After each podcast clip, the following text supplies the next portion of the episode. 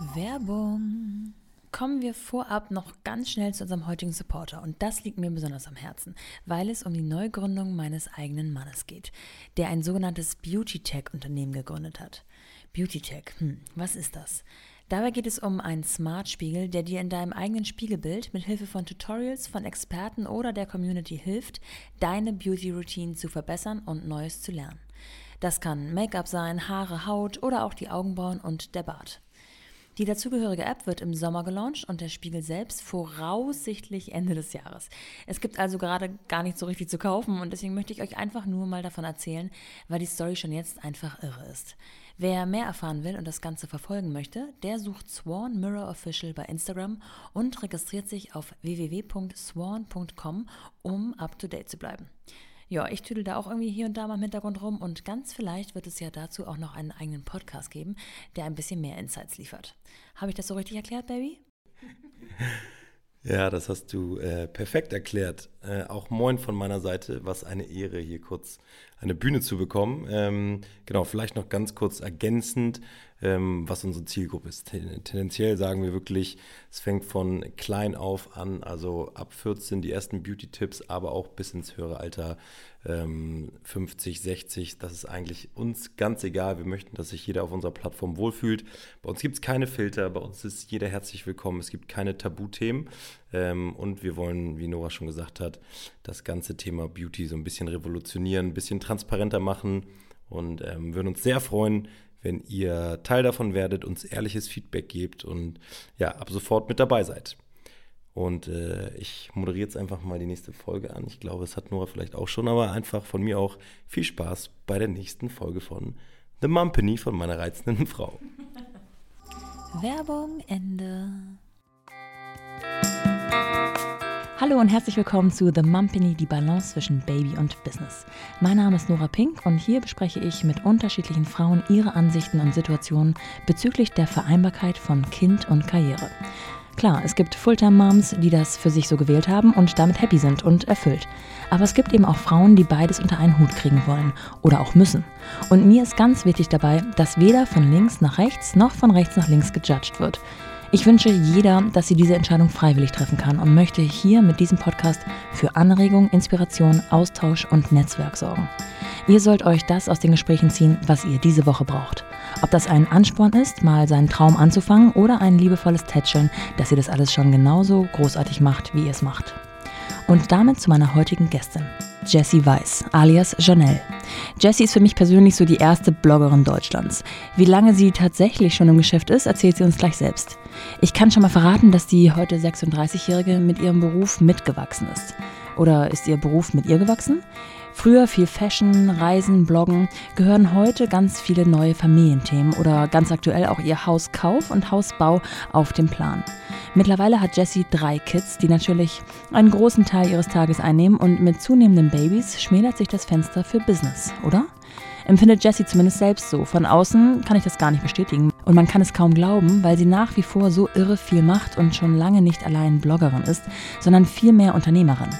Dennoch steht ihr Blog nach wie vor im Mittelpunkt. Aber wie die Social-Media-Landschaft sich in den letzten ja, fast zehn Jahren verändert hat, und womit sie heute so ihr Geld verdient, dass sie zu Hause die Vollverdienerin ist, wie sie sich deswegen mit ihrem Mann die Kids und den Haushalt aufteilt, wie in all das noch der Kauf und der Hausbau reinpassen soll und sie es zudem schafft, ihre Community, also uns, in ihrem eigenen Podcast Maison Journal und auch auf dem separaten Instagram-Kanal Maison Journal mitzunehmen, aber auch wie sie ihren Wiedereinstieg bzw. ihre Wiedereinstiege in ihr eigenes Business nach den jeweils drei Babys empfand, von dem sie ja selbst das Gesicht ist und deswegen gar nie so richtig raus war, warum sie sich dennoch über Ostern spontan ein paar Tage Offline-Zeit gönnte und wie lange sie das durchhält, bis hin zu den leidigen Themen des Schlafmangels, den Step von Kind 1 zu Kind 2 und zu Kind 3 und sogar über das PCR-Syndrom oder IVF haben wir in dieser knackigen Stunde echt eine Menge abgerissen.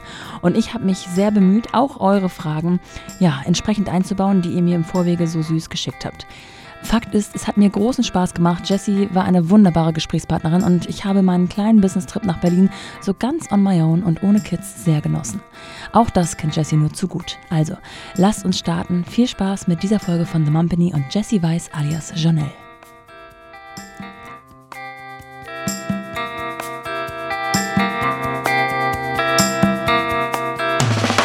Willkommen zu The Mumpany. Die Balance zwischen Baby und Business. Ach, bevor es losgeht, oh Gott, hab ich ganz vergessen. Oh. Raschel, raschel, das wird das Mikro natürlich lieben. Ach, wie lieb. Aber du hattest ja gerade Geburtstag. Oh, das ist süß. Ich liebe Blumen. Moment. Eine Kleinigkeit von die Ecke. Oh, danke schön. Und ähm, aus Hamburg, ein Schmankerl. Ich hoffe, du magst es, ansonsten sieht es einfach nur hübsch aus. Oh, danke. Und falls du verteilen willst oder musst an deine Kinder, eins ist mit silbernen Pünktchen, das ist mit Champagner. Der Rest Oh, ist auch perfekt. Dann esse ich das auch als allererstes. Dankeschön. Wie lieb, wie süß. Das wäre nicht nötig gewesen, aber ich freue mich natürlich Ja, sehr. das, das gehört sich. Beim Geburtstag finde ich. Ähm, Danke. Damit. Mein Mann hat mir Trockenblumen geschenkt. Also, äh, Clever. Also, Das ist doch clever. ja und nein. Also, ich dachte auch schon so, hm, was Totes, danke. Ja, ich kenne, äh, mir ist auch oft äh, schöne Blumen und dann werden die zu Trockenblumen und dann bewahrt man so die Teile auf, die noch einigermaßen gehen. Ja, die sehen nicht oh, so schön nee, aus meistens. nee. ja, danke schön. Aber du hast auch gefeiert, ne? Ja, das erste Mal habe ich gefeiert, den Geburtstag, zwei Jahre Pandemie-Geburtstage Ah. Ja. gehabt und dann das erste Mal wieder, zumindest mit Freunden abends Ja. äh, ins Restaurant gegangen. Und ja. nach Schwangerschaft ist es, glaube ich, also ich war neulich mal nach anderthalb Jahren zum ersten Mal so richtig freidrehen, hätte ich jetzt fast gesagt. Und ich bin völlig aus der Übung, aus dem Training. Ich habe nächsten Tag richtig gelitten. Ich Ja. weiß nicht, ob du da ähnlich. Ja, total, vor allen Dingen, weil halt Alkohol im Spiel Oh, war und ja. ähm, man verträgt das ja nicht mehr so easy und es war auch schon komisch, um halb drei in der Nacht so auf die Uhr zu gucken und zu denken, ich muss jetzt wirklich mal nach Hause. Ja. Der Tag morgen wird sonst die Hölle. ja, also den Blick um halb drei auf die Uhr kenne ich leider, aber dann hat man wenigstens schon mal geschlafen Ja, und wurde dann eher gestört. das stimmt. Aber ähm, ja, also ich habe mich ähm, in dem Zusammenhang gefragt, du bist mir ja quasi ein Kind voraus. Ja, Also ich habe eine zweieinhalbjährige Tochter, einen halben, halbe, also sieben Monate alten Sohn. Und du hast, ja, du hast ja drei Kinder, Mhm. fünf, drei und knapp eins, ne? Ganz genau. Perfekt. Da habe ich natürlich jetzt eine Menge Frage von äh, zweifacher Mutti zu dreifacher. ähm, vor allem auch nach sowas wie äh, dem Geburtstag, wo man sich so ein bisschen wieder frei bewegen kann, ähm, wie man sich so den nächsten Tag vorstellt, ob ihr vielleicht auch schon organisiert habt, dass da die Kinder auch ein bisschen organisiert, wegorganisiert sind oder hast du Ja, das wäre schön. Ladung. Das wäre schön gewesen. Äh, mein Papa war zu Besuch an meinem Geburtstag und er kann morgens mit drei Kindern, glaube ich, auch nicht ganz so gut umgehen. das heißt, die erste Stunde geht's, aber danach, wenn es ans Frühstück machen geht, etc., äh, eben nicht. Und mein Mann ist dann früh aufgestanden und dann haben wir uns abgewechselt. Ich konnte ausschlafen und ich habe dann den Nachmittag übernommen, wenn er sich dann nochmal hingelegt hat. Ja. Aber es war nicht optimal. Also Nee. meine Traumvorstellung wäre natürlich, dass man, wenn man Party machen geht, am nächsten Tag auf jeden Fall sicherstellt, dass die Kinder nicht da sind oder bei den Großeltern sind. Das wäre schon schöner. Dann könnte man, glaube ich, ein bisschen entspannter Ja. feiern. Aber so sitzt da irgendwas immer noch so im Hinterkopf und man kann nicht so ganz locker lassen. Kenne ich. Und gleichzeitig schlagen so zwei äh, Stimmen in meiner Brust. Die eine sagt so, ich will wieder so ganz alleine und selbstbestimmt. Und die andere sagt, ich vermisse meine Familie Ja. und ich will keinen Kater haben. genau. Aber bevor wir jetzt schon gleich in die Echtzeit eindringen, würde ich gerne mit dir ein bisschen die Memory Lane downwalken, hätte ich was gesagt. Du bist ja, ähm, und das ist nicht despektierlich gemeint, ein Urgestein der Bloggersphäre. Das hört sich doch gut an. Das hört sich gut an, ne? Das ist hätte schlimmer kommen können. Ähm, ich glaube, du hast Zehnjähriges mit Janelle dieses Jahr, ne? Genau, im Oktober gibt es schon zehn Jahre Journal, mein eigenes Bloggesin und das ist echt krass. Wahnsinn. Boah. Also dann fühlt man sich wirklich alt. Ja.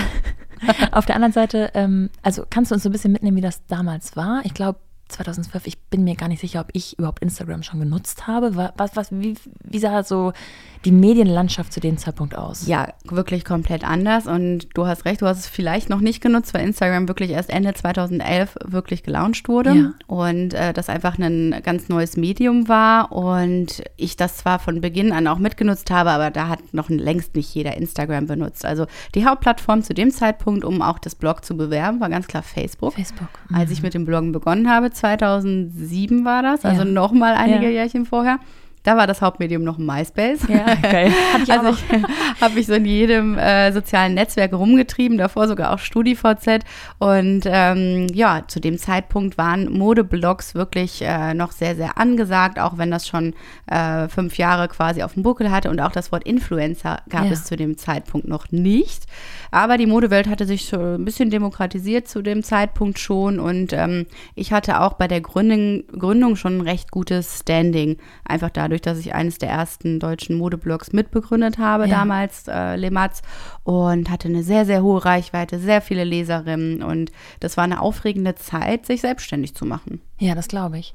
Das heißt, du bist schon gestartet mit einer guten Base sozusagen. Genau, das war dann nicht mehr von vorne. Also mit Lematz bin habe ich von vorne begonnen, auch äh, Ja. überhaupt zu schreiben und zu bloggen. Aber 2012 war eher nur das äh, Unternehmertum, also die Selbstständigkeit, die war neu. Ja, das Besondere finde ich auch an Instagram ist, dass so diese Fangemeinde so zählbar ist. Ne? Also ich überlege immer so, wie viele Follower hätten wohl die Beatles gehabt damals? Kein Mensch weiß es so richtig. Und jetzt hat man so eine richtige Zahl, an der man es festmachen kann. Auch wenn die natürlich nicht ähm, immer so aussagekräftig für alles ist. Aber wenn man Ja. jetzt, ne, also man kann schon so ein bisschen einsortieren, wie weit die Reichweite ist, auf jeden Fall. Kann man und ich habe ja auch sogar eine gute Reichweite. Was man aber nicht bemessen kann, ist die Qualität der Reichweite. Und ich finde, das äh, schlägt sich äh, nicht nur in Zahlen wieder. Ich ähm, habe einfach dadurch, dass ganz, ganz viele Followerinnen mir schon seit Jahren folgen und Ja. wirklich von Anfang an dabei sind und auch alle Stationen in meinem Leben so mitbekommen haben, und dadurch auch eben ein gewisses Alter haben, einfach eine unfassbar tolle Community. Und ich finde, das kannst du dann wiederum nicht so richtig Ja. in der Zahl sehen. Also was bringen dir irgendwie 500.000 äh, Menschen, die überhaupt nicht zu dir oder zu deinem Content passen oder dir wegen Bikini-Fotos folgen, Ja. sage ich jetzt mal, Ja. oder zu 90 Prozent aus Männern bestehen. Äh, da habe ich lieber eine gute, kompakte Zielgruppe von Menschen, die wirklich ähm, für das brennen, wofür ich auch ich brenne. Ne? Meinst du, das geht heutzutage noch? Also könntest du jetzt oder könnte man jetzt noch anfangen und äh, gleiche Zahlen erreichen in, in kurzer Geschwindigkeit? Oder war das so damals einfach ein anderes Ding? Nee, also auch ich habe meine Zahlen nicht in kurzer Zeit erreicht. Das vergisst man immer. Da guckt man rückblickend drauf und denkt, ja, okay, die hat viele Followerinnen, aber das ist alles immer wahnsinnig viel Arbeit gewesen und auch von heute auf morgen äh, niemals passiert. Das Ja. sind immer viele Jahre Arbeit gewesen und das vergessen die meisten. Ich glaube auch, deswegen wäre das heute durchaus möglich, aber halt nicht von heute auf morgen. Also das Bloggen habe ich begonnen, da hatten wir 50 Leserinnen, ja, Ja. und alleine 50 Leserinnen. Also eine davon war meine Mama Ja. und alle unsere Verlass. Freunde.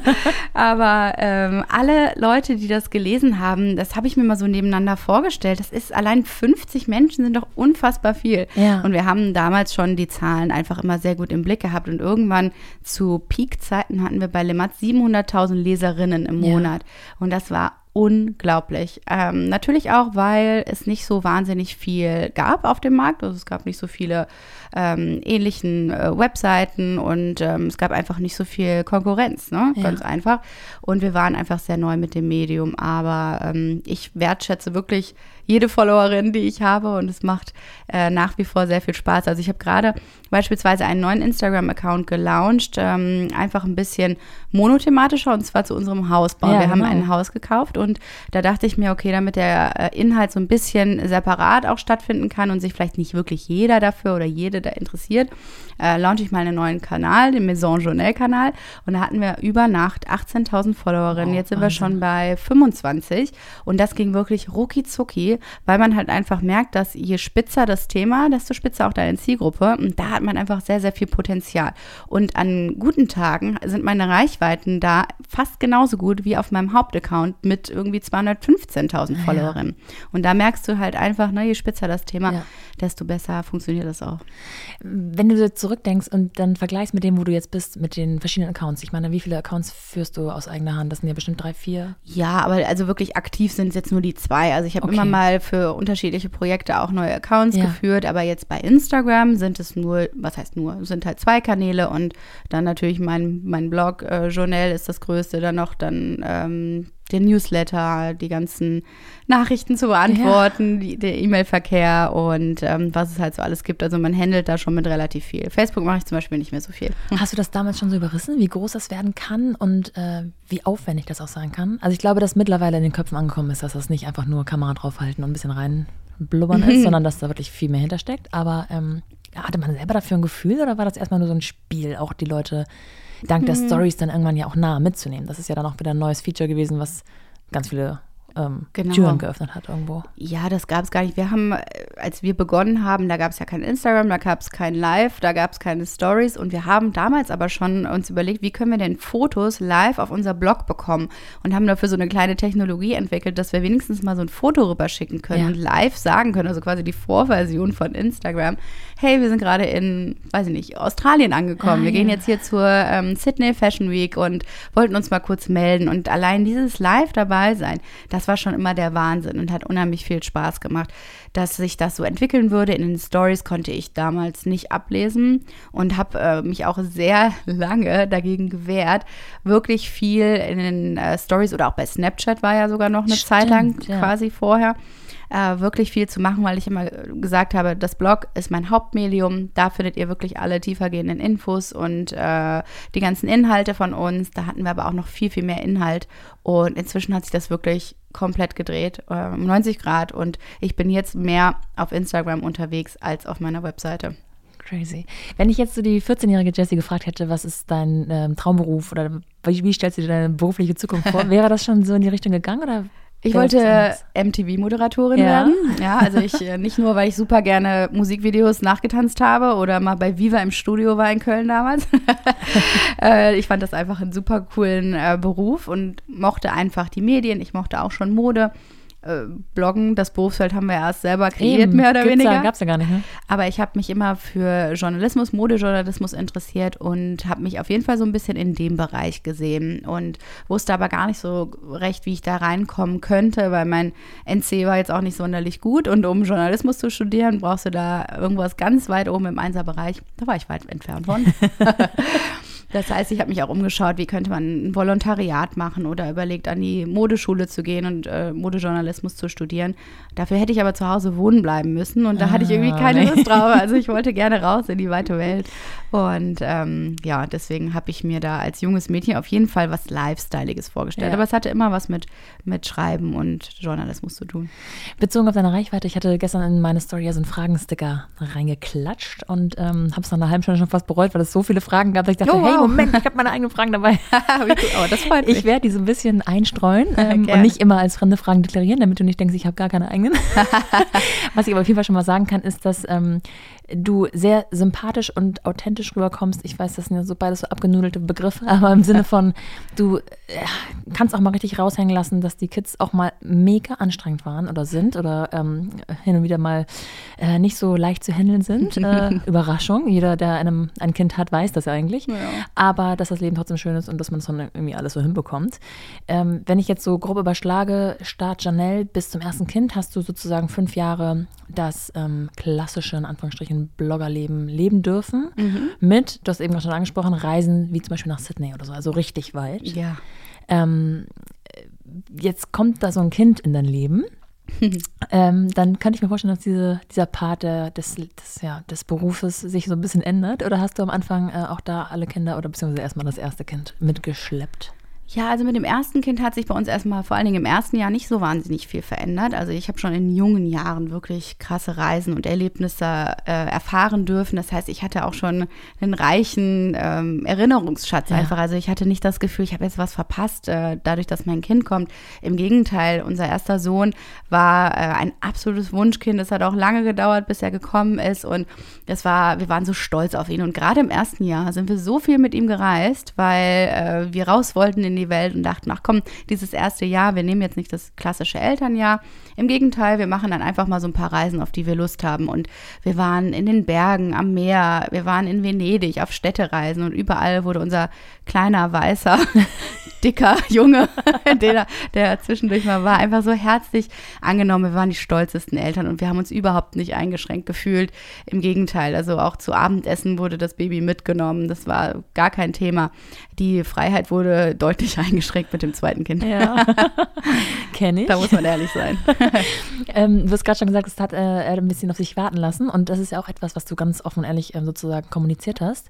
Ähm, ihr habt da so ein bisschen nachgeholfen bei den ersten beiden Kindern und da frage ich mich, ähm, hast du das von Anfang an bei Insta geteilt? Auch vielleicht, um den Menschen, die, denen es ähnlich geht, auch so eine Stimme zu geben und zu sagen, hey, lass uns darüber reden, lass es enttabuisieren. Gleichzeitig ist es doch sicherlich auch schwierig, darüber zu reden, wenn man ja diese Art von ja, Startschwierigkeiten hat, in Anführungsstrichen, oder? Ja, also ganz zu Beginn habe ich da nicht komplett offen drüber gesprochen, aber eben immer gesagt, wir haben auf jeden Fall einen Kinderwunsch, es ist nicht so leicht. Äh, zu dem Zeitpunkt, das war dann 2014, 15, auch nach unserer Hochzeit, da mehren sich dann ja ohnehin die Fragen ja. nach Kindern, kennt man ja, ja ne? Ähm, aber ich habe da keinen Hehl draus gemacht und immer gesagt, ich wünsche mir Kinder und ähm, habe da aber jetzt nicht konkret drüber gesprochen und Instagram Stories gab es da auch noch gar nicht. Das heißt, Ach. dieser Live, ne, das gab es einfach nicht, aber auf der Webseite habe ich schon drüber gesprochen und auch mal den einen oder anderen anderen Artikel geschrieben, aber vor allen Dingen dann auch rückblickend, als ich dann schwanger war. Also in der Situation selber habe ich jetzt mit dem Kampf nicht so, äh, den Kampf nicht so öffentlich gemacht. Das muss man ja selber auch erstmal prozessieren meistens. Aber rückblickend habe ich sehr schnell ähm, eben erklärt, dass ich das PCO-Syndrom habe. Das ist eben vor allen Dingen hormonelles Problem äh, bei Frauen. Und äh, wenn man keinen Eisprung hat, kann man keine Kinder kriegen. das musste ich dann auch schmerzlich feststellen. Und ähm, wir haben dann sowohl meinen ersten als auch meinen zweiten Sohn mit künstlicher Befruchtung zur Welt gebracht und das hat auch nicht auf Anhieb äh, funktioniert. Das heißt, da sind da mehrere Versuche, da sind sehr, sehr viele Spritzen, da ist äh, einfach äh, eine große Belastung vorangegangen. Und ich habe aber gemerkt, dadurch, dass ich auch eine Freundin hatte, die durch ähnliche äh, Probleme gegangen ist und auch auf äh, ICI zurückgreifen musste, dass ähm, mir das unheimlich geholfen hat zu wissen, was kommt da eigentlich auf einen zu, was bedeutet das konkret? Und desto mehr habe ich dann auch äh, darüber gesprochen im Nachhinein, genau. Und war das für deinen Mann auch alles so fein? Habt ihr da mal drüber geredet, wie man, also was man so teilt? Oder war das so klar, war das so, wie sag ich mal, organisch aus dir heraus ja auch gewachsen ist, das Medium so mitzunehmen? Genau, das war sehr organisch und ähm, ich habe halt für mich selber gemerkt, je offener ich darüber spreche, desto besser geht es ja. mir auch damit. Und er hat das eigentlich nie hinterfragt. Er war glücklich, dass äh, es nicht seine Schuld ist. Ja. dann doch typisch Mann, ne? da wird dann doch drauf geschaut, liegt es jetzt doch an meinen Spermien oder ist es die Frau schuld? Nee, Quatsch, es gibt hier keine, keine keine Schuldzuweisungen und das war bei uns immer klar. Äh, das Schöne ist, dass er super positiv war, immer und immer gesagt hat, natürlich wird es funktionieren, Jesse, du brauchst dir überhaupt keine Sorgen machen.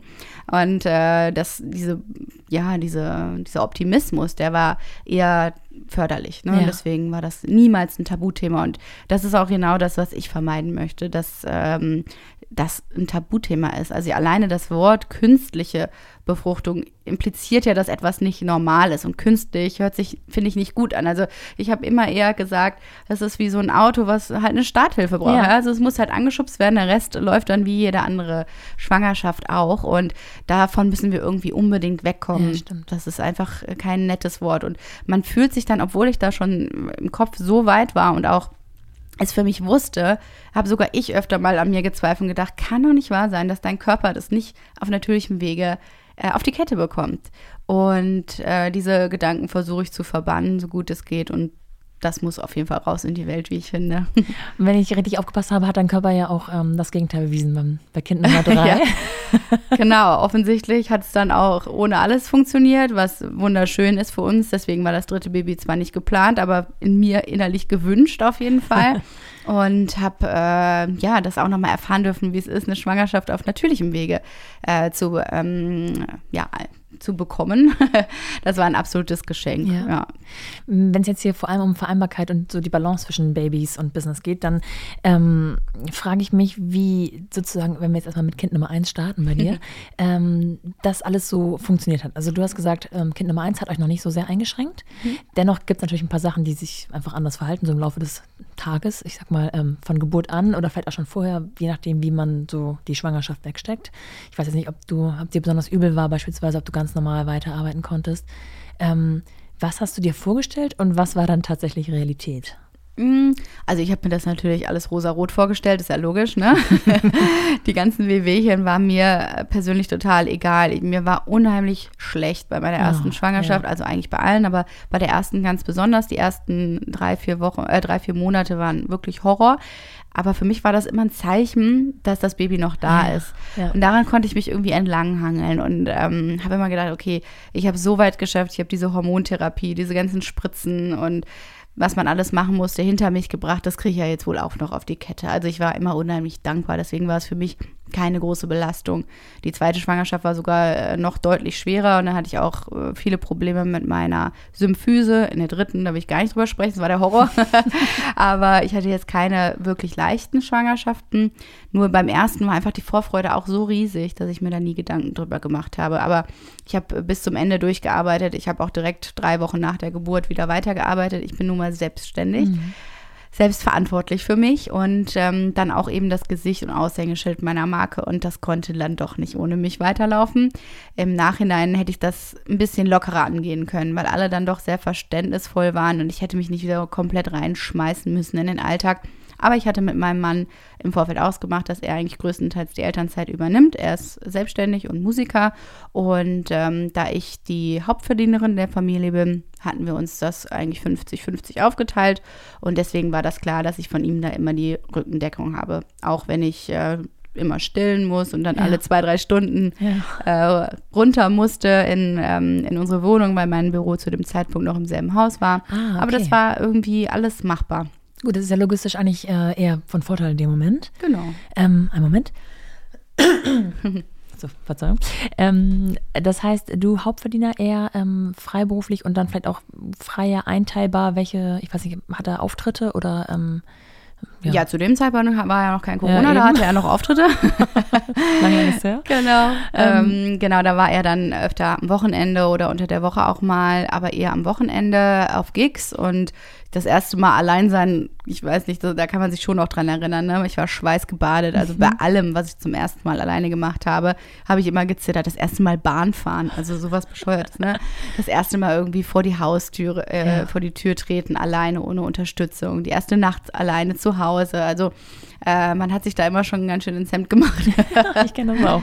Ich habe irgendwie beim ersten Mal rausgehen, äh, fing natürlich das Baby irgendwann an zu weinen und ich habe dann so von rechts nach links tippeln, was man ja die ganze Zeit dann macht, äh, dem fremden Opa neben mir erklärt, dass mein Kind nämlich eine volle Buchse hat und ich jetzt auf dem Weg nach Hause bin und dann werde ich es, dann dachte ich auch so, nein, nein, was, das hat mich gar nicht interessiert eigentlich. Aber gut, ja, wirklich. Ja. Naja, man, äh, ja, mal, äh, Übung macht den Meister, ne? In genau. allen Dingen ist das so. Ähm, das heißt aber, dass du dich nach drei oder vier Wochen wieder zurückgemeldet hast, auch dann tatsächlich mit deinem Gesicht. Ich stelle mir allerdings irgendwie auch in deinem Beruf vor, dass du ja auch, also dass ein Teil passives Einkommen ist sozusagen, ähm, so vor sich hinläuft, aber du musst natürlich die ganze Zeit anfüttern und wahrscheinlich sind deine Follower ja auch heiß drauf gewesen. Wie geht's Jessie? Wie läuft das mit dem Kind? Kriegt sie alles hin? Wie geht's dem Kind? Wie geht's dem Mann? Wie geht's dem, also das ganze Konstrukt. Also genau. hast du dann ja quasi ähm, deinen Alltag auch schon direkt als Content gehabt, oder? Ja, im Prinzip schon, aber ich hatte zu dem Zeitpunkt auch wirklich noch eine große Redaktion. Ich hatte unheimlich viele, na, fast zehn Mitarbeiterinnen, so. die tatsächlich auch das Ganze weitergeführt haben. Also wir hatten wirklich unsere ganzen redaktionellen Inhalte, die am Ende dann aber schon auch durch mich nochmal ähm, ins Lektorat mussten und äh, wo ich dann nochmal ne, abnicken musste und halt gemerkt habe, sobald ich etwas Persönliches veröffentliche oder einen persönlichen Text, dann klickt der natürlich tausendmal besser als alle anderen, die vorher geschrieben wurden. Und das ist einfach ein bisschen schade. Das hat mich schon immer geärgert. Aber ich habe halt versucht, das Ganze dann so als Teil des Ganzen zu sehen und immer wieder ein bisschen was reinzugeben. Genau. Aber man hat einfach viel Verantwortung, wenn man so viele Mitarbeiterinnen hat. Und da konnte ich nicht einfach untätig ja. zu Hause sitzen. Ne? Und erinnerst du dich noch an Drucksituationen genau diesen Mitarbeitern gegenüber? Im Sinne von, ich wollte eigentlich schon um 10 Uhr da sein und jetzt bin ich immer noch nicht fertig und das Kind hat gerade noch mal in die Hose gemacht und wir müssen noch mal nach Hause oder so? Oder, ähm ja, beim zweiten war das sogar noch enormer. Da habe ich mir vorgenommen, ja, ich komme ganz schnell ins äh, Büro zurück und es war wirklich Pustekuchen. Unser zweiter Sohn war von Anfang an sehr ähm, pflegeintensiv, sage ich mal, und konnte auch gar nicht ohne mich sein. Also ich hatte mir vorgestellt, nach zwei, drei Monaten ins Büro zurückzukehren, aber da habe ich schon Homeoffice quasi eingeführt, ja. ähm, weil es gar nicht anders funktioniert hat. Und ich äh, gemerkt habe, egal was man sich im Vorfeld vornimmt, das ist manchmal einfach nicht umsetzbar. Ich habe hier nun mal ein kleines Kind und das hat absolute Priorität. Also man ist immer im schlechten Gewissen irgendjemandem gegenüber gefangen, sei es den Mitarbeitern oder der, ja.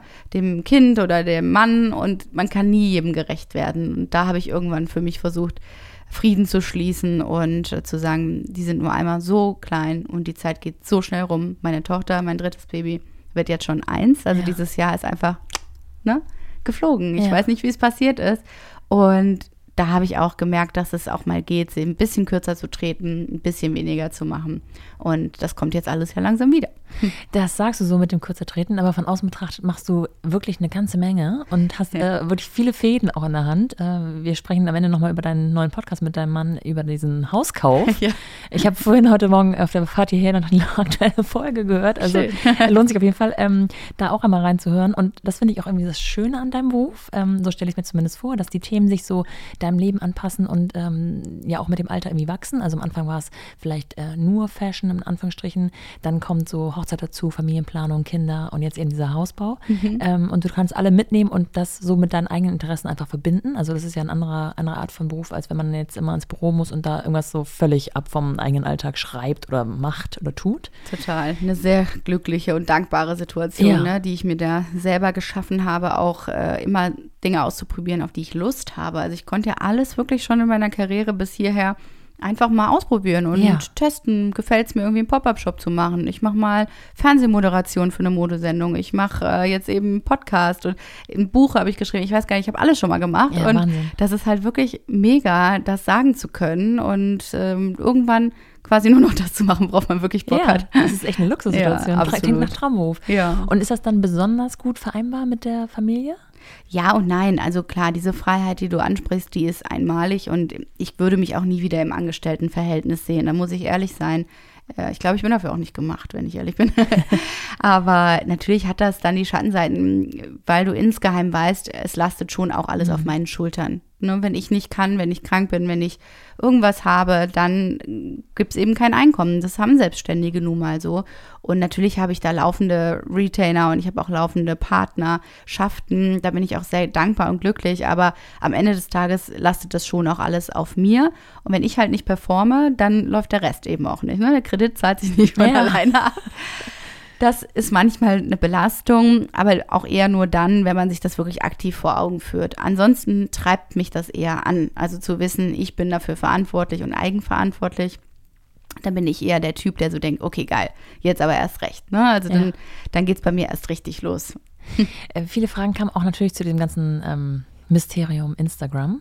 Ähm, wenn man so eine hohe Followerschaft hat, dann hat man vielleicht auch welche dabei, die nicht wirklich nur followen, weil sie äh, ne, bejubeln, mhm. sondern vielleicht auch, ja, also die Frage, ob da das ganze Neid anzieht, wurde auch des Öfteren gestellt und wie du damit umgehst und dich da vielleicht auch resilient ja, entgegensetzt.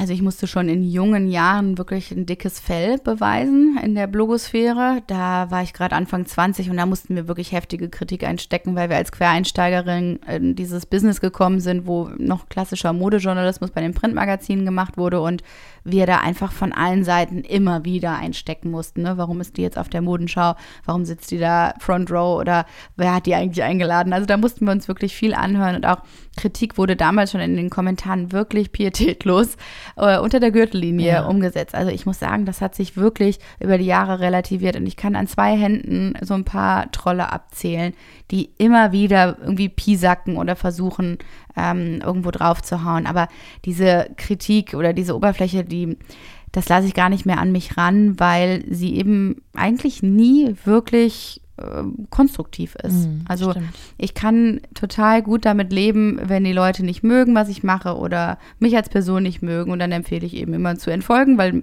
es geht mir mit anderen Personen natürlich ganz genauso. Das kennen wir doch alle, ne? Ja. Wenn man sich irgendwie einen Account anguckt und denkt, hm, irgendwie macht er mir keine gute Stimmung, keine gute Laune, dann ist doch das Erste, was ich mache, dem nicht mehr zu folgen, weil äh, das will ich eben überhaupt nicht. Im Gegenteil, ich ähm, teile die Dinge durch meine Perspektive in der Hoffnung zu inspirieren oder dass die Leute die Dinge mögen, die ich auch gerne mag.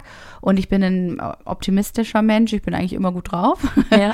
und äh, hoffe, dass ich äh, mit ähm, ja, Funken Humor das eben so ein bisschen ähm, ja auch schön teilen kann, auch wie so ein Alltag als Dreifachmama ist. Und es ist halt immer chaotisch, es ist immer wild und ähm, es gibt einfach viele Punkte, mit denen die Leute sich identifizieren können.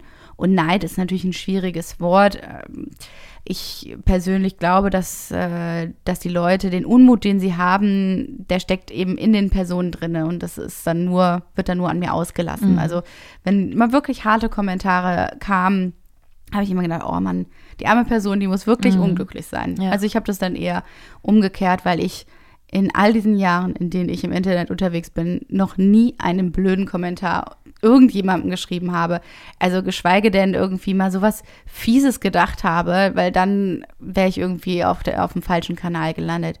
Und deswegen glaube ich fest daran, äh, wenn ich gutes Karma verteile, dann kommt es auch zurück. Ja, sehr gut. Wie weit würdest du ähm, sagen, trifft denn so Instagram dein ganzes Leben oder sag ich mal deinen Alltag?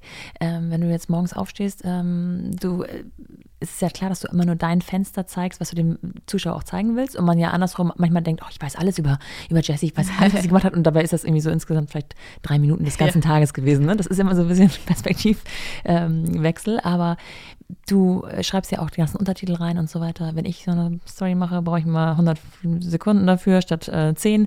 Dann denke ich mir immer, das muss auch zeitintensiv sein. Und das ist zwar auch Teil des Jobs, also darf ja auch zeitintensiv sein, aber ähm, das würde mich manchmal ganz kribbelig machen, dass dann sozusagen dieser Teil so viel ähm, in Anspruch nimmt. Ja, man muss es wirklich als Beruf und als Job sehen. Und ich glaube, das ändert dann auch etwas. Es ist äh, auch mein, ja, einfach mein Unternehmen, was auf dieser Plattform dann wirklich gezeigt wird. Und natürlich ist es äh, sehr eng an mein persönliches Leben geknüpft. Aber wie du schon sagst, es sind wirklich nur Ausschnitte.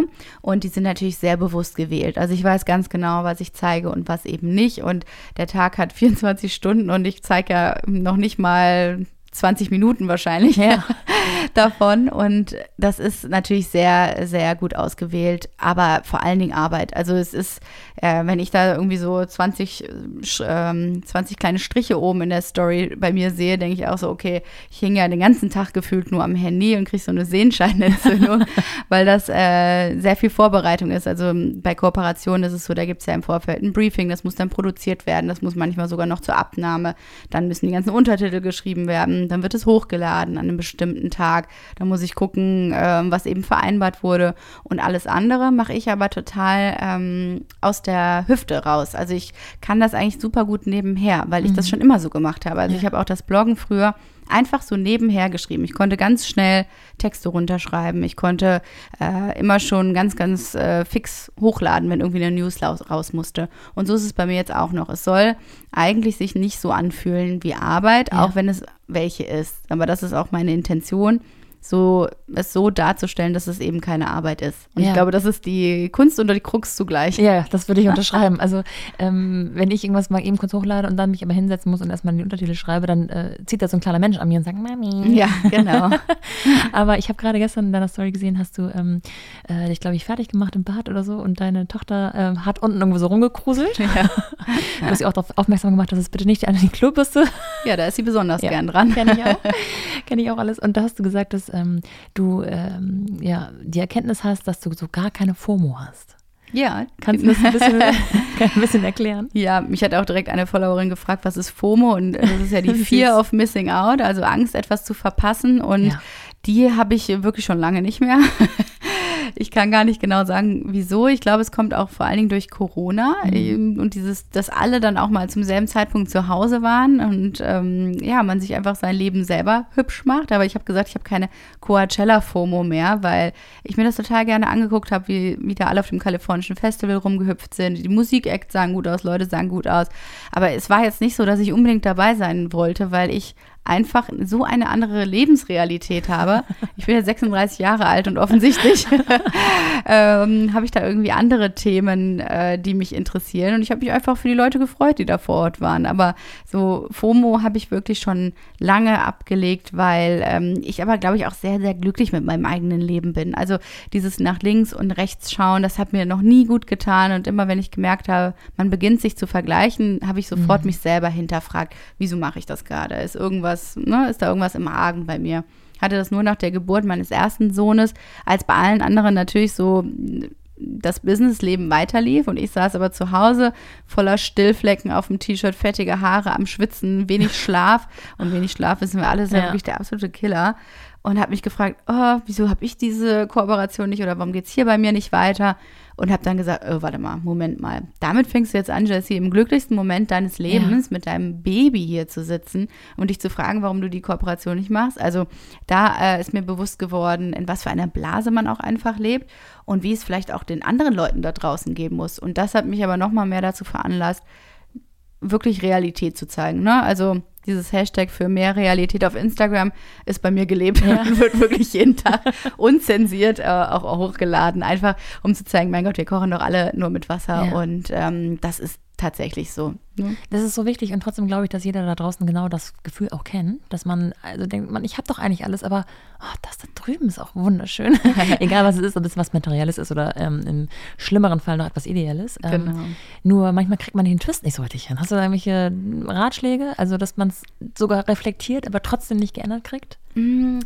Also im Grunde genommen ist es ja jetzt auch mit der aktuellen äh, Situation so eine, es herrscht einfach Krieg ähm, und wir sind hier in einer absoluten Blase gefangen. Also das ist ja nicht nur in Berlin so, wir alle in Deutschland, wir leben hier noch im Frieden und ich gucke jeden Tag meine Kinder an und die treiben mich in den Wahnsinn. Aber äh, jedes Mal hole ich mich dann zurück und denke mir, wir sind gesund uns geht es gut, wir müssen im Moment noch nichts, ähm, ja, nichts Schlimmes ähm, erwarten. Und das holt mich immer so krass auf den Boden der Tatsachen zurück, in was für einer ähm, ja, glücklichen Welt wir leben, dass da alles andere irgendwie klein gegen aussieht. Also da hole ich mich schon öfter nochmal ab. Mhm. Und das hilft mir extrem, muss ich sagen. Mich selber, meine Lebenssituation ins große Ganze einzufügen.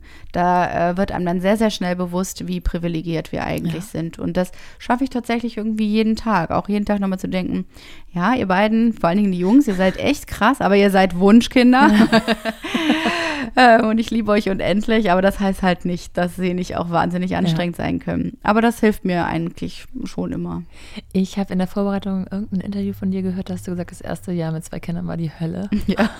Und ich erinnere mich auch an ein Live, da hast du äh, das war glaube ich noch nicht mal angekündigt, äh, gesagt, ich muss jetzt mal ganz kurz hier live gehen. Ich bin gerade in meinem Büro. Es war das, die beschissenste Nacht ever.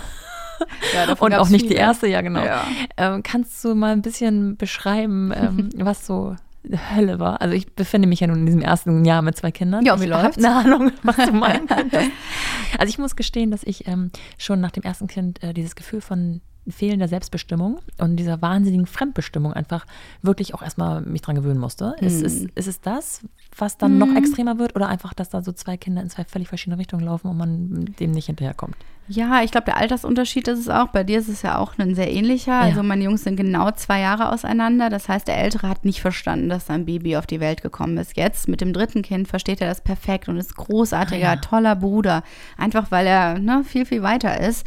Und das ist einfach krass gewesen, weil du vorher immer mal das Baby auch abgeben konntest an deinen Partner, an irgendjemand anderes. Und dann hatte mal der andere kurz Pause. Mit zwei Kindern, die so klein sind und Wickelkinder und alles, ne, was man sich so vorstellen kann, hat nie jemand Pause, weil immer jemand ein Kind mhm. hat. Also du kannst dich quasi nicht so richtig mehr entspannen. Und ich empfinde es so wie du, diese Fremdbestimmung ist eigentlich das, was so anstrengend ist, äh, gepaart mit dem Schlafmangel, mit dem krassen. Also wir hatten einfach große äh, Schlafprobleme und ich habe wirklich jede anderthalb Stunden gestillt. Bei meinem ersten Sohn auch schon. Und das über viele, viele Monate. Das äh, ist einfach sehr anstrengend und eben nicht mal kurz durchatmen zu können, mhm. sondern immer zu gucken, oh, der Große bringt hoffentlich den Kleinen jetzt gerade nicht um. Ja. Was macht er da schon wieder mit dem Buch in der Hand ähm, und stürzt sich auf den Kleinen? Also es war einfach, äh, ja, sehr, sehr intensiv und weil ich dann auch nicht so easy in den Job zurückgerutscht bin, wie ich es mir vorgestellt hatte. Also meine Vorstellungen sahen einfach anders aus und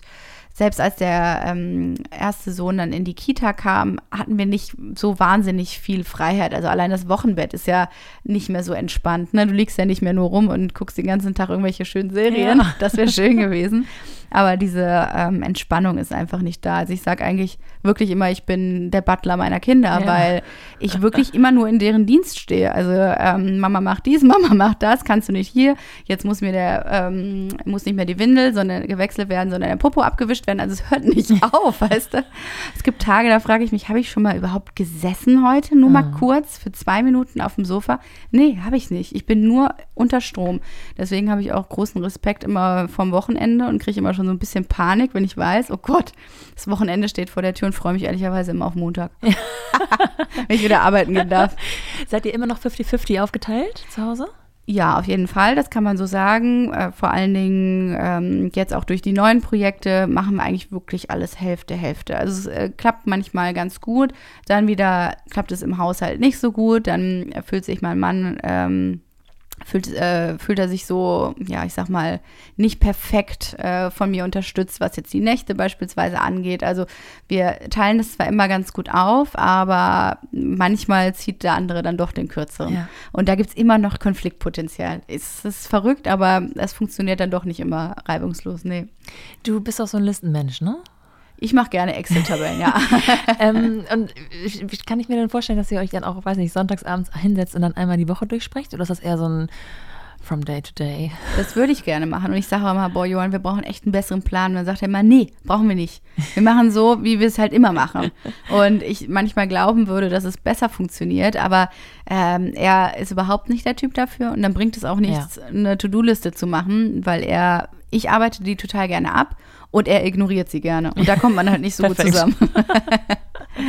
wenn du sagst, dass du ähm, so schwer wieder zurück in den Job kamst, ähm, auch wenn ich das von außen so, man so gar nicht mitbekam, in Anführungsstrichen, ähm, was war das Schwierigste, dass du sozusagen, also gerade am Anfang ist ja der ganze Arbeitstag nur noch halbiert, maximal, und der ist auch unterteilt, also man schafft ja wahrscheinlich einfach weniger, so geht es mir zumindest.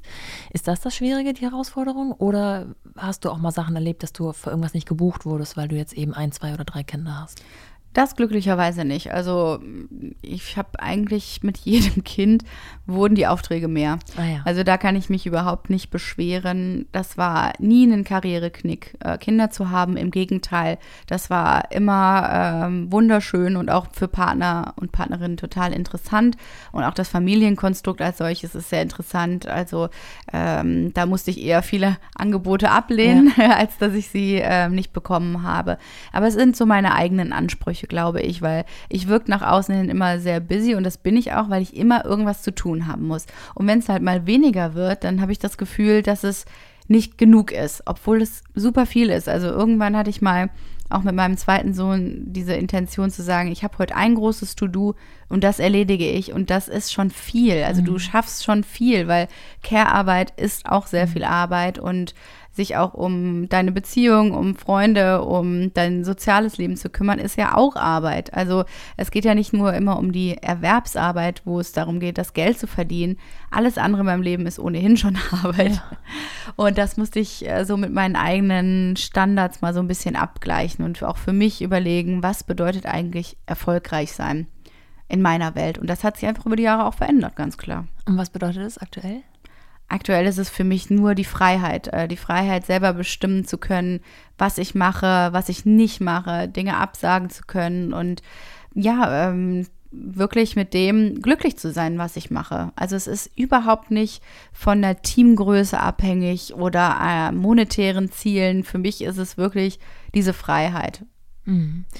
Kannst du uns so ein bisschen mitnehmen in deinen aktuellen Tagesablauf? Also wahrscheinlich ist der nicht jeden Tag gleich, aber jetzt hast du fünf, drei und einjähriges Kind. Ähm, die Kleine geht ja noch nicht in die Krippe oder in nee. die Kita. Das heißt, die hast du mehr oder weniger bei dir oder bei deinem Mann, nehme ich mal an. Habt genau. ihr Familie hier oder Unterstützung, Tagesmutter, Nanny, irgendwas? Nee, wir haben niemanden hier. Wir haben auch äh, es bis vor kurzem noch nicht mal geschafft, eine Babysitterin zu haben. Ja. Die haben wir jetzt glücklicherweise, weil wir unseren Podcast jetzt äh, einmal in der Woche aufnehmen und die dann mit der Kleinen spazieren geht. Aber wir haben um, wirklich wenig Unterstützung und weil wir auch oft dachten, ach Gott, also diese Kinder kannst du auch niemandem antun. das machen wir sogar einfach lieber selber und das macht ja auch Spaß, viel Zeit mit den Kindern zu verbringen und es war ja auch Pandemie. Also mhm. Ne, das ist ja auch so eine Sache, das war ja eine Belastungsprobe der ganz besonderen Art und das hat natürlich auch die Kräfte irgendwie ähm, ein bisschen genommen. Aber grundsätzlich würde ich sagen, ich komme jetzt quasi gerade aus dem ersten Babyjahr wieder raus. Ich äh, habe jetzt so gut wie abgestillt, also ich stille nur noch ein einmal am Tag meine Tochter und ich würde sagen, jetzt geht es erst wieder so richtig los, dass ich auch ein bisschen flexibler bin oder auch mal wieder Geschäftsreisen mache. Nächste Woche bin ich das allererste Mal äh, in Hamburg und auch dann über Nacht, da freue ich mich schon tierisch drauf, das allererste Mal von ja. äh, der Kleinen weg zu sein oder von meinen anderen Kindern, damit man mal ausschlafen kann ja. vielleicht. Das ist so mein äh, großer Traum. Aber mein Tagesablauf ist jetzt eigentlich so, dass ähm, zum Beispiel heute immer einer von uns beiden aufsteht, weil wir leider so 6 Uhr Aufsteher mhm. haben bei uns Kenn und ich. der andere darf dann weiter schlafen. Dann habe ich heute Morgen die Kinder gemacht, ne, mit allem, was dazugehört. Also dieses äh, Spielen, dann der Versuch des Aufräumens, Frühstück machen, äh, Brotdosen für die Kita machen, anziehen. Und anziehen ist bei uns nicht anziehen, sondern ein Kampf der ganz besonderen Art. Also heute ist er auch eskaliert, weil der Große sich irgendwie nicht anziehen lassen wollte oder der soll sich ja selber anziehen, der ist fünf Jahre alt. Aber also es gibt Tage, da funktioniert nichts und dann bist du schon um halb zehn irgendwie total durch. Ich habe sie dann doch irgendwann in die Kita gebracht und äh, hatte dann meinen ersten Termin. Dann war ich im Büro, konnte dort arbeiten. Jetzt bin ich hier bei dir. Ja, und das Verrückte ist, jetzt gleich muss ich die Kinder schon wieder aus der ja, Kita abholen. Vorbei. Da ist der äh, Arbeitstag wieder vorbei und da muss ich mir auch mal vor, die Augen, vor Augen führen, dass ich dann doch auch sehr, sehr viel geschafft habe. Ich habe vielleicht jetzt nicht alle meine E-Mails, die ich hätte beantworten müssen, geschafft, aber dafür sehr, sehr viele andere Dinge. Ja. Und äh, das äh, ist bei mir manchmal noch ein bisschen schwierig, dass der Arbeitstag dann auch so um 16 Uhr vorbei ist. Kenne ich natürlich nicht, sondern ich gehe dann nach Hause und meistens ähm, passt mein Mann dann nochmal so eine Stunde auf die Kinder auf, dass ich dann nochmal an den Rechner gehen ja. kann und das äh, vom Tag aufholen kann. Genau. Das heißt, wenn du äh, oder wie weiß der Mann ähm, die Kinder fertig machen, dann schläft der andere, bis die Kinder aus dem Haus sind, beziehungsweise die beiden Großen. Das wäre schön, aber nee, man muss dann schon auch noch immer unterstützen. Also bis okay. äh, Ausschlafen ist bei uns so bis 8 Uhr, ja, ne, okay. dass er wenigstens ja. halt ein bisschen länger schlafen kann und das klappt auch nicht jeden Tag. Also äh, ich darf zwar auch manchmal länger schlafen, aber ne, dann höre ich einfach Geräusche und die Wohnung ist dann doch auch äh, hellhörig, dass du ähm, die Kids hörst und dann bist du halt wach. Aber ja, bis 8 Uhr und dann, ich brauche länger, um mich selber fertig zu machen. Wahrscheinlich, weil ich immer Stories mache und Untertitel schreibe. Und ähm, das heißt, mein Mann zieht dann auch die Jungs an oder ja. macht dann die äh, Brotdosen, aber da teilen wir uns wirklich schon ziemlich gut auf, ja. Das heißt, ähm, okay, wenn ihr keinen Babysitter habt, dann ist ja, also klar kann man sich abends auch mal aufteilen und sagen, Girls Night oder keine Ahnung, mit wem man äh, mal ausgehen möchte oder sowas zum Essen gehen möchte. Oder eben andersrum. Aber die Zeit, in der ihr wirklich zu zweit mal was zusammen unternehmt, ist dann wahrscheinlich aktuell auch rar. Oder seid ihr am Tage so viel zusammen, dass ihr eigentlich Schnauze voll habt? Ja, voll. nee, klar, wir sind natürlich viel zusammen und wir haben gerade auch viel gemeinsam zu tun. Deswegen, wir sitzen abends wirklich fertig auf der Couch, muss mhm. ich dir ganz ehrlich sagen, weil die Tage wirklich anstrengend sind und ähm, man es fast gar nicht schafft, den Hintern hochzukriegen. Also äh, ich hab, äh, bin sehr, sehr dankbar, wenn ich dann einfach irgendwie äh, Netflix anmachen ja. kann am Abend und äh, wir beide uns manchmal angucken. Wir hatten sogar am Wochenende die Schwiegereltern da und die meinen, ja, könnt doch auch mal essen gehen und wir so, boah, ich bin heute so fertig, nee, ich kann heute nicht, nee, lass uns mal auf der Couch, weil wir sind ja. wirklich keinmal rausgegangen, weil es sich irgendwie nicht angeboten hat. Aber jetzt, da der Sommer ja auch wiederkommt und äh, ja, die Abende hoffentlich wieder lauer werden, da haben wir dann hoffentlich ja. ein bisschen mehr Zeit wieder füreinander. Aber klar, Paarzeit ist das, was am meisten zu wenig ähm, Aufmerksamkeit bekommt bei uns. Was würdest du sagen, von null Kindern auf ein Kind, von eins auf zwei oder von zwei auf drei? Was ist der krasseste Step? Für mich von eins auf zwei. Und ähm, wenn du jetzt sagst, dass der Große jetzt so ein super großer Bruder ist, weil er was so wahnsinnig viel versteht und mitmachen kann und helfen kann, ist dann trotzdem sozusagen die ähm, Herausforderung zwischen der Kleinen und dem kleineren Sohn noch da? Eigentlich nicht, weil äh, der Mittlere eben sieht, wie sein großer Bruder sich verhält und das ist natürlich sein ah. großes Vorbild. Und ähm, der war von Anfang an schon auch, als ähm, die Kleine noch im Bauch war, so liebevoll und toll, dass er das auch immer nachgemacht hat und auch immer meinen Bauch gestreichelt hat und sich Süß. gefreut hat. Und der ist auch ganz großartig zu seiner kleinen Schwester. Und das sind sie beide, muss man sagen. Also da sind wir sehr, sehr stolz und glücklich drauf, wie die mit ihr umgehen. Jetzt fängt sie natürlich an, langsam so Lego gebautes oder Dinge kaputt zu machen. Mhm. Da ist sie mhm. nicht mehr so gern gesehen im Spielzimmer. Muss man oft hinter ihr her und sie dann irgendwo wegnehmen. Das heißt, das wird schwieriger, aber der Große kann sie inzwischen auch so hochnehmen und dann trägt er sie immer wie so ein Paket durch die Wohnung und setzt sie woanders ab. aber das ist wirklich Herz allerliebst und das ähm, erfüllt mein Herz auch mit Mama Stolz, muss ich sagen, dass die beide so Zucker zu ja, ihr sind. Ich. Jetzt äh, haben wir schon so ein bisschen ähm, Eindruck bekommen, was du alles äh, in den Fäden hältst, aber ähm, dir war offensichtlich oder euch war offensichtlich noch ein ähm, bisschen zu langweilig. Ihr habt noch ein bisschen Zeit gehabt, die ihr füllen möchtet mit einem neuen Haus. Ja. ähm, das kann man wunderbar nachhören in eurem Podcast ähm, La Maison. Maison Journal, genau. Maison Journal. Wir kaufen uns ein Haus, haben wir es äh, genannt. Und äh, da erzählen wir halt vor allen Dingen von diesem verrückten Weg, wie wir dazu ja, gekommen absolut. sind. Weil wir es bei einer Zwangsversteigerung ersteigert haben und niemals damit gerechnet haben. Also der Berliner Immobilienmarkt ist, ich glaube, wie in Hamburg, ja. eine Vollkatastrophe. Und es war so ein bisschen Last Resort. Und dann hat das funktioniert ja, ich weiß auch nicht, was wir uns da angetan haben. Aber wir sind natürlich unheimlich dankbar, weil ähm, unsere Wohnung, da das dritte Baby nicht unbedingt geplant war, dann doch einfach langfristig zu klein sein wird. Ja. Deswegen haben wir uns auf Haussuche gemacht. Und aber auch um einen Garten zu haben, wo wir unsere Jungs reinschieben können.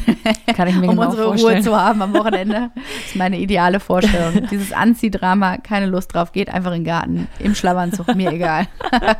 Die Wohnung hast du ja damals auch so wunderherrlich äh, selbst hergerichtet, sag ich mal. Ähm, bleibt die im Besitz oder werdet ihr die abstoßen?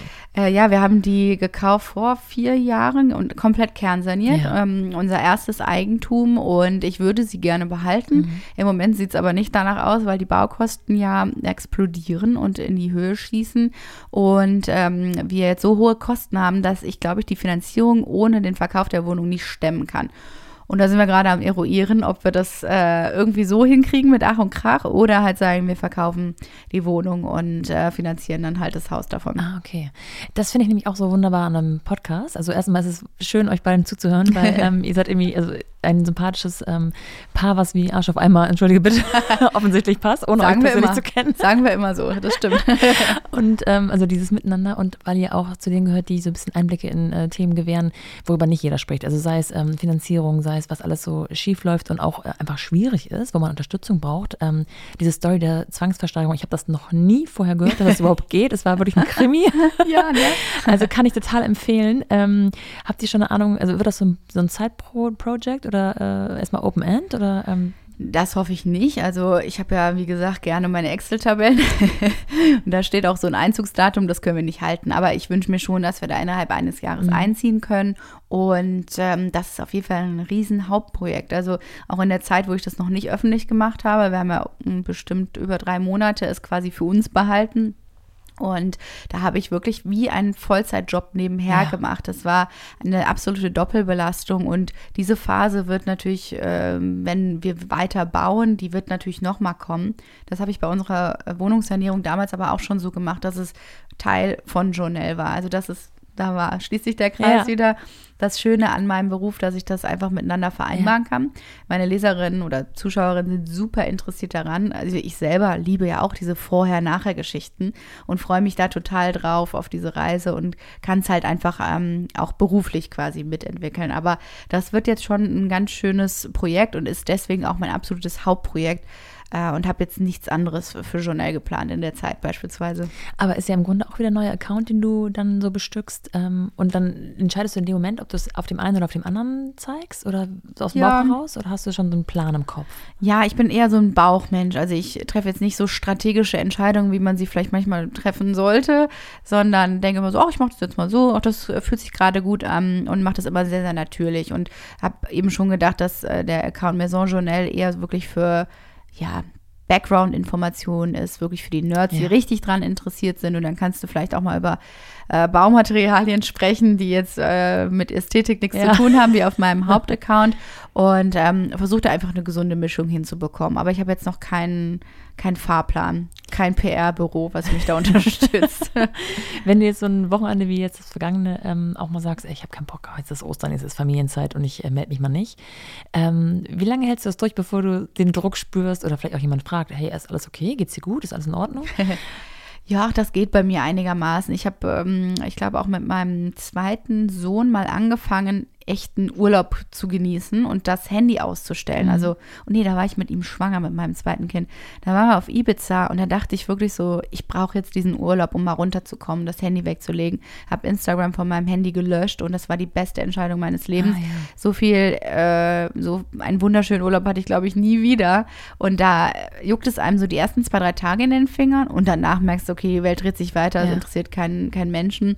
Leute freuen sich natürlich sehr, wenn man wieder da ist und sagen auch, dass man vermisst wurde. Das ist schön fürs Herz, aber es geht inzwischen. Also ich äh, bin da nicht mehr so hektisch und panisch und möchte mir auch nicht von der App diktieren lassen, wie ich mein Leben Ja. zu leben habe oder dass man dann vielleicht Followerinnen verliert, weil man jetzt nicht live ist. Also das muss man auch aushalten können. Pausen sind unheimlich wichtig und die kurbeln bei mir eigentlich erst die Kreativität so richtig an. Und ich mache sie viel zu selten. Aber es klingt trotzdem gesund, so im Ja. Großen und Ganzen. Und irgendwie, ja, ich habe das Gefühl, du ruhst so in dir, dass es dann irgendwie Mal mehr, mal weniger. mal mehr, weniger. das sind immer so Einblicke, die man hat. Ja. Ähm, ich äh, würde gerne ja, ähm, noch ein bisschen mehr herauskitzeln. Mm, Also wie gesagt, für, ich glaube, für ganz viele äh, Mädels und auch junge Frauen klingt das total nach einem Traumberuf. Ne? Du kannst dich so, du hast so einen Status erreicht, dass du dir Sachen aussuchen kannst, dass du ähm, zu Dingen Ja und auch eben Nein sagen kannst. Das ist ja die große Kunst mhm. eigentlich. Und das ist ja auch sehr, sehr viel Arbeit, dass du auf so einem Status bist. Ähm, gleichzeitig würde ich denken, es hat auch viele Vorteile, gerade in Sachen Familienplanung, aber hat natürlich, wie wir gerade schon gehört haben, auch ganz viele Herausforderungen. Wenn du jetzt nochmal dich selbst mit Mitte, Anfang 20 beraten müsstest, mhm. ähm, ich sage es mal ganz grob gesagt, Blogger-Life, ja oder nein, würdest du den gleichen Weg nochmal einschlagen? Also aus meiner Perspektive würde ich alles exakt so machen, wie ich es gemacht habe. Ist auf jeden Fall eine Traumkarriere gewesen und waren auch Traumjahre bis heute, muss ich sagen. Ich würde nichts abändern. Nee, ich habe immer auf meinen Bauch gehört und das hat sich immer als richtig rausgestellt. Also natürlich habe ich bestimmt nicht immer alles richtig gemacht und es hätte auch mal besser laufen können in der einen oder anderen Situation, aber jede Erfahrung war es wert, ne, als äh, Erfahrung durchzugehen und ich bin da überhaupt nicht ähm, traurig oder nachtragend irgendeiner Situation hinterher. Nö, ich würde es eigentlich wirklich ganz genauso machen. Ja. Wie ist so der Ausblick? Kommt die Kleine demnächst in eine Krippe oder macht ihr erstmal äh, Kindergarten? Ja, das ist so ein bisschen schwierig, weil wir jetzt nicht genau wissen, sollen wir sie jetzt im neuen Ort mhm. ähm, in die äh, Kita geben oder halt noch in der unserer Söhne. Und äh, ich müsste sie da eigentlich jetzt mal anmelden. Die werden mich wahrscheinlich dafür ja. killen, wenn ich sage, ich möchte gerne, dass im August noch die Kleine dazu kommt, weil wir eben nicht so schnell einziehen werden. Weil mein Traum ist es schon, eine Kita um die Ecke zu haben. Ja. Das haben wir nämlich jetzt nicht. Und das ist so ein bisschen bisschen schwierig, aber eigentlich müsste sie in einem halben Jahr in die Kita kommen. Also wir haben sie jetzt schon noch ein ganzes Stückchen zu Hause. Ja. Und dann gewinnst du ähm, noch ein bisschen mehr Freiheiten auch in Sachen Arbeitsalltag zurück? Ja, vor allen Dingen aber auch mein Mann, ne, der dann einfach mal ein bisschen durchatmen kann. Also da freue ich mich eigentlich sogar noch mehr drauf, weil er ist ja im Moment auch derjenige, der zu Hause ist und auf sie aufpasst, äh, während ich arbeiten gehen kann. Und äh, ich glaube, das ist für uns alle super, wenn die Kinder wirklich alle mal in der Kita sind. Ja. Das ist einfach dann äh, für die gesamte Familie nochmal eine ganz neue ja, ein ganz neuer Alltag. Mm, das glaube ich. Jessie, vielen Dank für diese Einblicke in deinen äh, Familienalltag und ja, deine Vereinbarkeit. Ähm, ich habe noch elf schnelle Fragen, die uh. gibt es aber in der Playground-Folge.